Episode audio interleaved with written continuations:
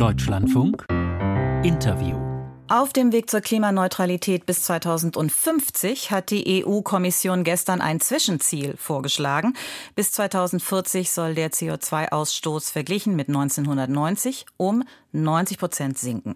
Die Sektoren, die Treibhausgase einsparen können, sind vor allem die Industrie, der Verkehr, die Landwirtschaft. Für die europäischen Grünen und Umweltorganisationen wie Greenpeace ist das Einsparziel von 90 Prozent noch zu wenig. Für andere, etwa aus den Reihen der Europäischen Volkspartei oder vom Bundesverband der deutschen Industrie, ist es ambitioniert. Wo positioniert sich die Kanzlerpartei SPD? Dazu begrüße ich am Telefon Nina Scheer, Klimaschutz- und energiepolitische Sprecherin der SPD-Bundestagsfraktion. Guten Morgen, Frau Scheer. Guten Morgen, Frau Grunwald. Ist dieses Klimaziel von 90 Prozent CO2-Reduktion gegenüber 1990 und das Ganze bis zum Jahr 2040 in der EU ein zaghaftes, also nicht ausreichendes oder ein ambitioniertes, also ein schwer zu schaffendes Ziel? Ja, ich würde sagen, der Fokus muss darauf liegen, dass ähm, das alles immer Mindestziele sind und dass wir uns ähm, äh, in die Lage versetzen müssen, sowohl in den Mitgliedstaaten als auch auf der europäischen Seite, dass überhaupt Ziele beschleunigt erreicht werden. Das muss im Mittelpunkt des Handels stehen. Insofern in der Tat, wenn man aus nationaler Perspektive schaut, auch mit unserem Klimaschutzgesetz, dann wäre ein noch ambitionierteres Ziel durchaus sinnvoll. Aber noch wichtiger als die Zielsetzungen sind die Erreichbarkeiten. Und insofern muss es auch um massiv, äh, massive Investitionen in den Umbau der Industrie, der Energiewirtschaft gehen, dass, damit wir tatsächlich in die Lage versetzt werden, diese Dekarbonisierung bzw. den Umstieg auf erneuerbare Energien, auf, auf die Alternativen zu den fossilen Ressourcen, dass das auch wirklich beschleunigt erfolgt. Das ist der Schlüssel für die Klimaneutralität. Sie haben gerade gesagt, Sie hätten sich durchaus auch ein höheres Reduktionsziel vorstellen können. Schauen wir näher auf die Empfehlung der EU-Kommission. Die skizziert ja Optionen, wie man Treibhausgase senken will.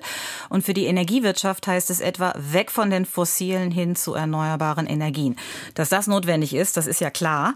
Wie man dahin kommt, konkrete Maßnahmen, die gab es nicht. Was bringt jetzt also diese Zielvorgabe aus Brüssel wirklich? Ja, es ist in, in, einer gewissen Weise auch eine Aufgabenerfüllung, weil man sich ja auch äh, vorgenommen hatte, auf europäischer Seite genau dieses Zwischenziel zu setzen.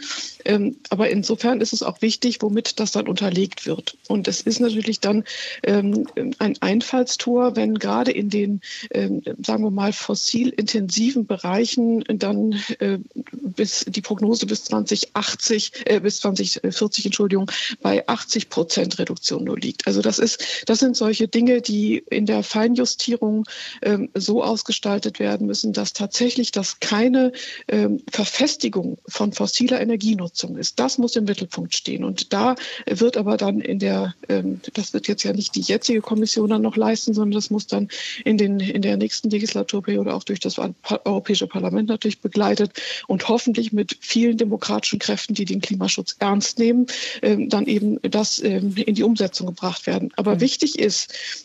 dass man hier tatsächlich an den Knackpunkten ansetzt. Ich wiederhole nochmal, der Umstieg auf die Erneuerbaren muss absolut im Zentrum stehen, aller Ambitionen, aller äh, Maßnahmen. Und ich finde, äh, ist mhm. aber auch einen richtigen Ansatz, äh, dass ähm, etwa da jetzt auch durchklingt, es müssen Investitionen losgelöst werden.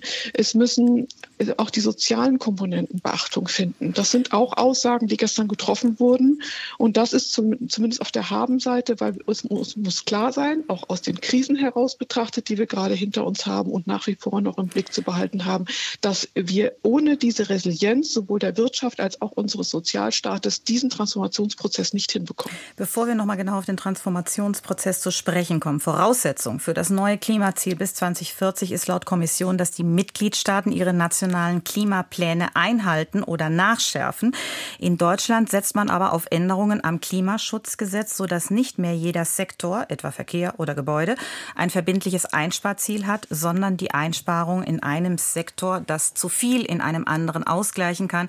Und Kritiker sprechen von einer Aufweichung. Sprich, schon Deutschland hat Schwierigkeiten, den nationalen Klima Klimaplan nachzuschärfen. Wie soll das erst dann EU-weit gelingen? Gut, wir haben in Deutschland ja einmal schon nach dem Verfassungsgerichtsurteil nachgeschärft und uns ist allen wichtig, dass ähm, diese Haltelinie, die auch das Verfassungsgericht gesetzt hat, dass die nicht gerissen wird. Und diese Verhandlungen um das ähm, Klimaschutzgesetz, die laufen ja auch gerade noch. Insofern kann man hier nicht davon sprechen, dass Deutschland die Klimaziele aufweicht. Nein, die Verhandlungen laufen und ähm, es wird auf jeden Fall mit uns, äh, mit der SPD-Bundestagsfraktion keine Verwässerung des Klimaschutzgesetzes geben sagen Sie an dieser Stelle. Umweltverbände kritisieren außerdem, dass die EU der Landwirtschaft zu viele Zugeständnisse gemacht hat. Detaillierte Empfehlungen für die Landwirtschaft, um etwa weniger Dünger zu benutzen, die kommen nicht mehr vor. Und es gibt auch keine Empfehlung mehr, Methan einzusperren. Wie sehr hat also der Protest der Bauern in Europa die Klimapolitiker eingeschüchtert? Das kann ich schlecht beurteilen, ähm, was auf europäischer Ebene an welcher Stelle gewirkt hat. Ähm, eine Einschüchterung darf es grundsätzlich in der politischen Kategorie nicht geben, weil äh, das wäre das äh, Gegenteil des Auftrages, was wir als Volksvertreter haben. Aber es ist wichtig, dass man ähm, die, die, die Sektoren, die auch wirklich in der Lage sind, jetzt schnelle Einsparungen zu bringen, dass man die auch wirklich benennt. Und natürlich gehört auch die Landwirtschaft dazu.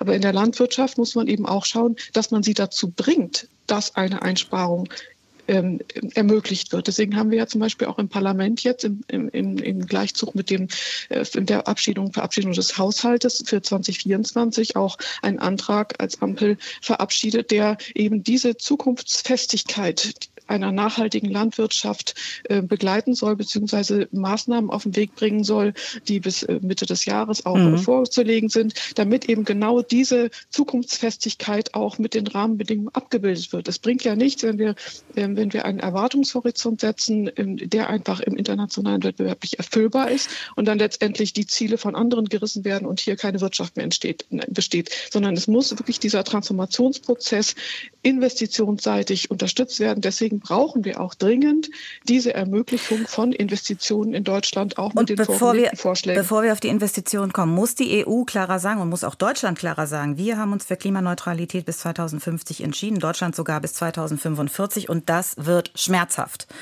wenn wir Dämmung brauchen, wenn wir Wärmepumpen künftig brauchen, was ja auch alles Brüssel empfiehlt, das wird doch teuer. Muss man das den Bürgern nicht klar genug sagen und tun wir das? Ich finde das die falsche Message. Tut mir leid. Ähm, es werden natürlich deutliche Veränderungen sein, aber wir müssen es als Gesellschaft, welche Veränderungen auch immer es sind, so gestalten, dass eben die Chancen in den Mittelpunkt gerückt werden. Ich sage das nicht, damit, damit irgendwie Schönfärberei äh, für die Leute äh, skizziert wird, sondern weil es einfach aus den Erfahrungen der Energiewende nichts bringt, äh, Maßnahmen zu ergreifen, die die Menschen überfordern, sondern die erfolgreichsten Schritte in der Energiewende sind bisher bisher mit Anreizen erreicht worden. Aber genau da würde ich gerne einhaken, Frau Scheer, weil die Kontroverse und die spätere Abschwächung des Heizungsgesetzes in Deutschland hat ja gezeigt, die Politik, in diesem Fall die Ampel mit Beteiligung der SPD oder Führung der SPD, hat die Bürger beim Wandel hin zu mehr Klimaschutz nicht mitgenommen. Was haben Sie aus diesem Versäumnis für Ihre künftige Kommunikation in Sachen Klima gelernt? Da sind Sachen durchgestochen worden. Das ist nicht das, woran sich eine hinterher verabschiedete Politik äh, bzw. die äh, Gesetze, die dann verabschiedet wurden, messen lassen müssen, sondern das waren auch äh, einfach, ja, wie gesagt, durchgestochene Gesetzentwürfe. Die sind nicht der Maßstab dessen, was wir verabschiedet haben. Aber die Frage haben, war ja, was haben Sie daraus gelernt, ja, ne, um die Bürger künftig mitzunehmen?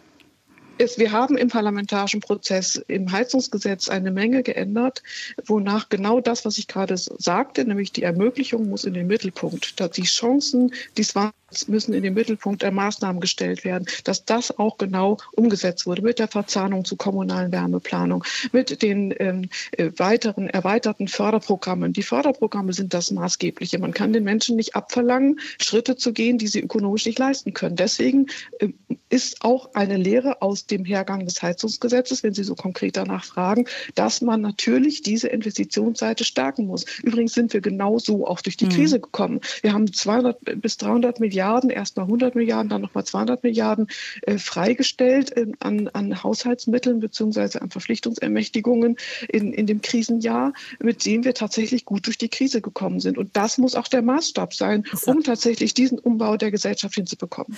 Sagt an dieser Stelle Nina Scheer, Klimaschutz- und energiepolitische Sprecherin der SPD-Bundestagsfraktion. Danke für Ihre Zeit heute Morgen. Ich danke Ihnen auch.